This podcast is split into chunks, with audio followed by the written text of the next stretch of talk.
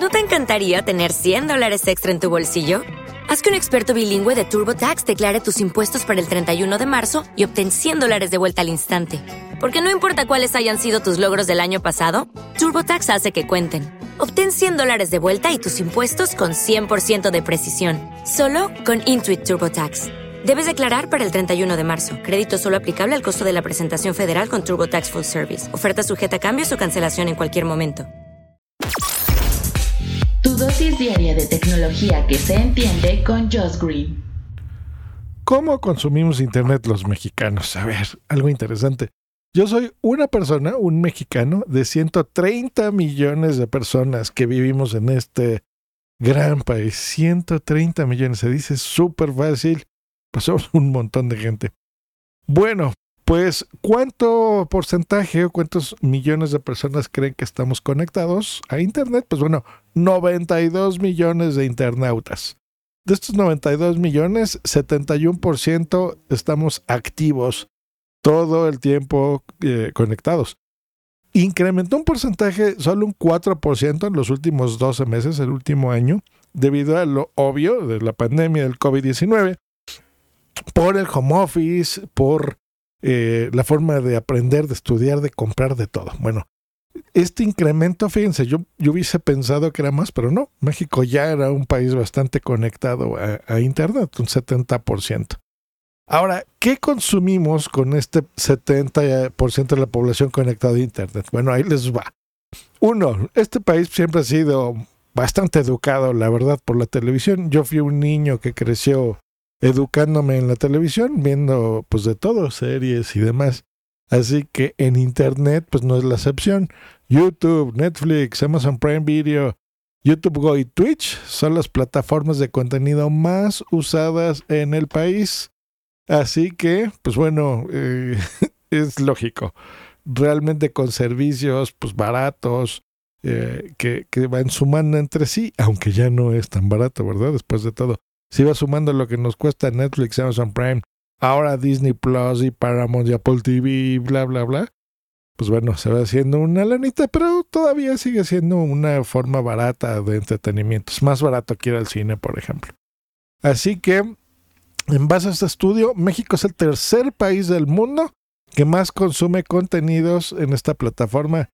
Seguro que sí, ¿eh? seguro, se, se, les creo, porque sí vemos muchos contenidos de este tipo. Ahora, según este reporte, el 99.3 de los mexicanos conectados a la red consumimos más el formato de video en ese orden, seguido por plataformas de streaming de audio, podcasts, blogs y radios por internet. Muy bien, señores, para nosotros los podcasters, estos son datos muy buenos eh, y tiene sentido, ¿ok? Entonces, video, sí nos gusta mucho el streaming de audio y todo lo demás. Muy bien.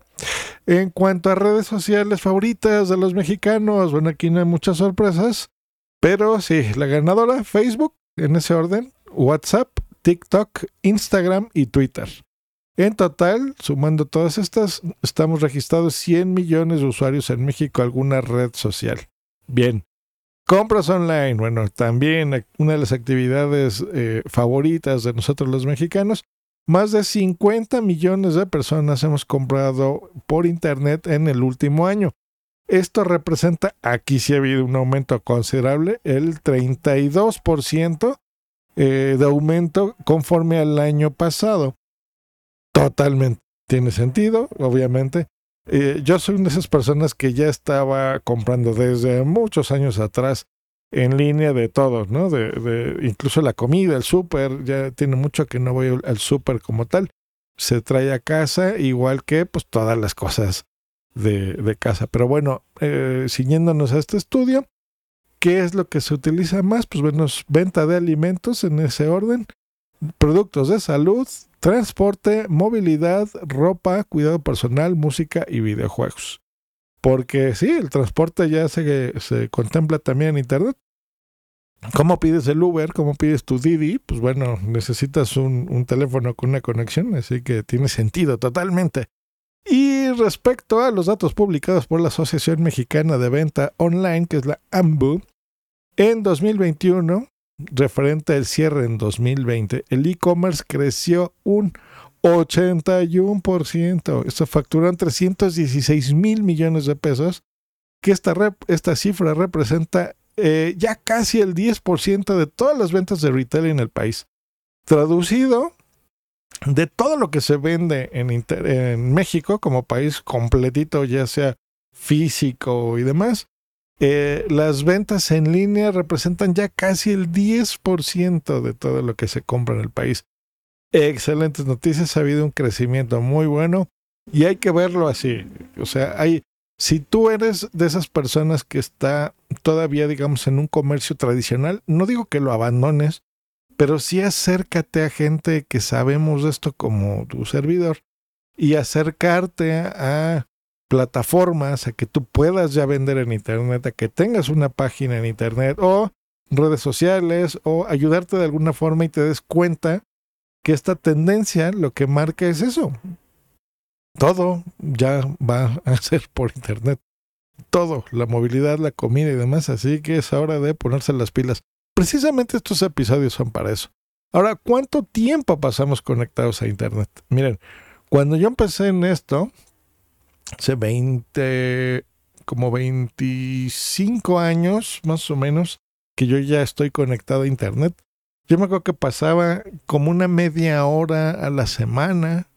Luego pasé como dos o tres, cada dos o tres días me iba conectando como una hora eh, al día. Y así fui subiendo mi, conectividad, mis, mis horas de estar conectado a Internet. Pues bueno, los mexicanos, según este reporte, Estamos conectados alrededor de nueve horas al día para navegar en la red, según los datos del Digital Report 2021.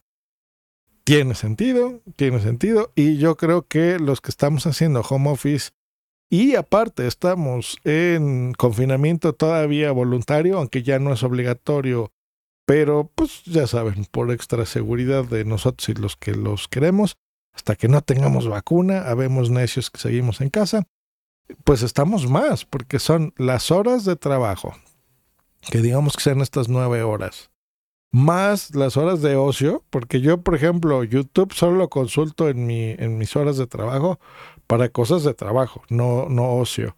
Y ya en la tarde, pues ya YouTube se ya en la televisión, pues para mis canales a los que estoy suscrito, para entretenimiento, y es donde ya ves Netflix y ya veo Amazon Prime y todas las cosas que les recomiendo los viernes, pues bueno, son de esas horas.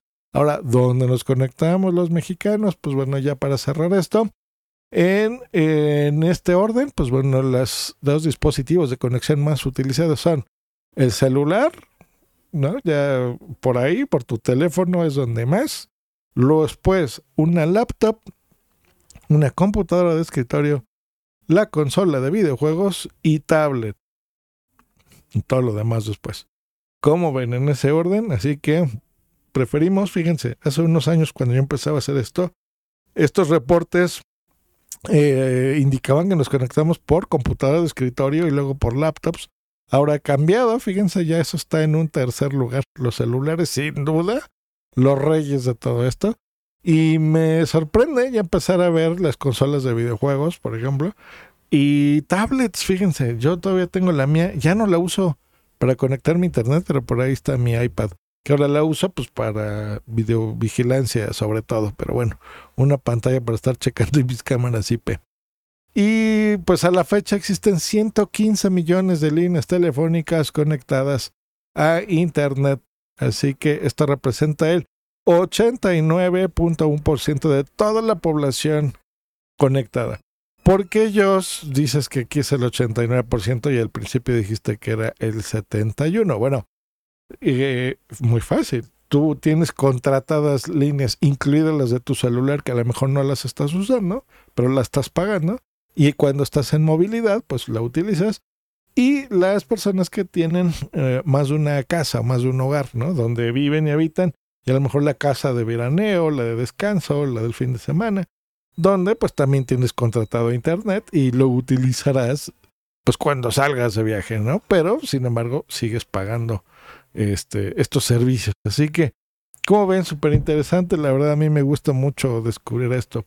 Y para cerrar hoy especialmente, esto se los digo más o menos cada seis meses que empiezo a ver estadísticas de mi podcast. Eh, no he estado teniendo crecimiento, se los digo tal cual, sigo en buenos números, pero no está creciendo este podcast, así que les pido hoy una vez más, les recuerdo, échenme la mano, dejen sus estrellitas.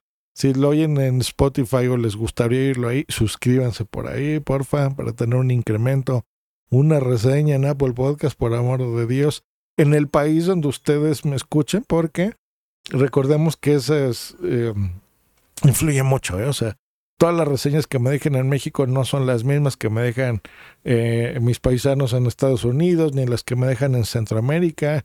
En Sudamérica me han dejado menos, pero dejan en Europa. Así que todo suma con una, dos, tres reseñas que me pongan ahí.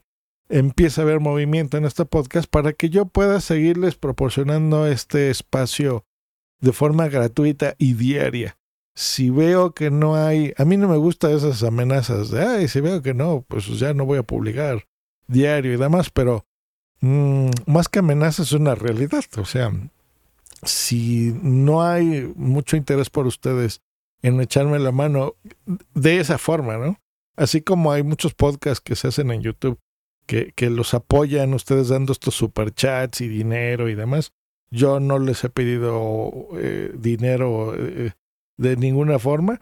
Eh, así que pues si ustedes me ayudan a esto, ya saben que este podcast tiene publicidad al principio y al final, que a veces le suena un anuncio, pues de ahí se va pagando, pero si necesito más volumen. Si veo que no, pues voy a tener que empezar a disminuir los contenidos de esto. Será, esa será mi forma de saber que no les está gustando ya tanto como antes este podcast y lo empezaré a hacer cada vez menos, menos y espero no dejarlo, pero si veo que no es de su interés, pues ya no grabaré este podcast en específico. Tengo más, pero este, pues con el dolor de mi corazón tendré que dejarlo. Bueno, pues eh, nos escuchamos el día de mañana aquí en Hardware Podcast. Hasta mañana. Bye. ¿No te encantaría tener 100 dólares extra en tu bolsillo? Haz que un experto bilingüe de TurboTax declare tus impuestos para el 31 de marzo y obtén 100 dólares de vuelta al instante. Porque no importa cuáles hayan sido tus logros del año pasado, TurboTax hace que cuenten. Obtén 100 dólares de vuelta y tus impuestos con 100% de precisión. Solo con Intuit TurboTax. Debes declarar para el 31 de marzo. Crédito solo aplicable al costo de la presentación federal con TurboTax Full Service. Oferta sujeta a cambios o cancelación en cualquier momento. O'Reilly Auto Parts puede ayudarte a encontrar un taller mecánico cerca de ti. Para más información, llama a tu tienda O'Reilly Auto Parts o visita oreillyauto.com.